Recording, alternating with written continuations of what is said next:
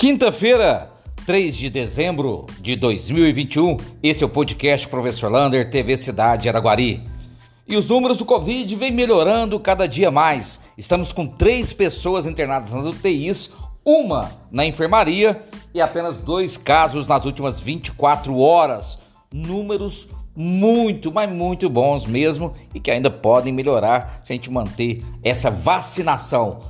Por favor, se você não vacinou primeira, segunda ou terceira dose, procura uma UBS, um postinho perto da sua casa, vacine. Ainda tem várias pessoas, principalmente jovens de 20 a 35 anos, que não estão procurando as unidades básicas de saúde para vacinar, nem a primeira e nem a segunda dose.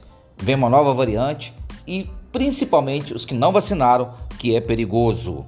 E falando em vacinação, Amanhã é o dia do distrito de Amanhece. Atenção, Amanhece! Você que precisa tomar a primeira, segunda ou a dose de reforço depois de cinco meses depois da segunda dose, amanhã, aí na UBSF do Amanhece, teremos a vacinação das 8 horas até as 4 horas da tarde.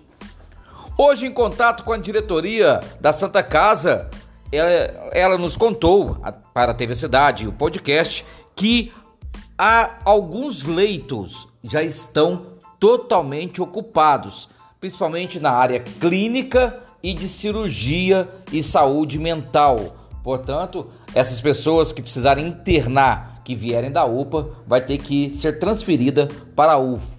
Nas gestantes, neonatal, pediatria, essas estão tudo ok, tem leitos ainda vagos. Também para Covid. Portanto, a essas áreas que eu citei, algumas delas terão que ser transferidas para outras cidades.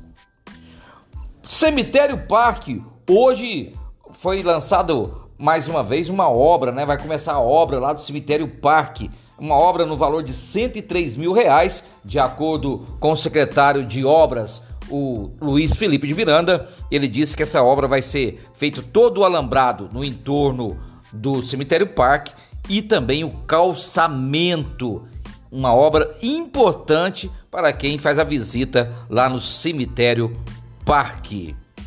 Falando em Cemitério Parque, ao lado está o presídio e continua tudo obscuro ali no presídio. Ninguém sabe como é que serão as transferências de preso, quem vem para cá, aquela questão de mulheres e LGBT ainda não está confirmada. E o promotor de justiça, o doutor André, deu uma entrevista ontem falando que nem ele está sabendo do que está acontecendo nos presídios de Minas Gerais. Portanto, uma coisa muito obscura e que precisa aí de clareza para principalmente para os familiares do preso. E falando em polícia militar, o doutor Wilton, delegado, falou que a identidade em Araguari está sendo realizada lá na delegacia da Polícia Civil. Porém, temos que agendar tudo pelo aplicativo e marcar para ir lá fazer a identidade, tanto primeiro quanto a segunda via. Portanto, as identidades você tem que fazer através do aplicativo, mas que Araguari está aí realizando todas as identidades que é possível fazer na cidade de Araguari. Praça Getúlio Vargas, continua a festa de Natal lá na Praça Getúlio Vargas. Olha, todas as noites tem food trucks e brinquedos e o Papai Noel para criançada lá na praça. Portanto, se você estiver aí precisando dar uma saída, passear, Vá de máscara, mas vai lá até na praça. Você tem uma comida saborosa e também vários brinquedos para levar a criançada.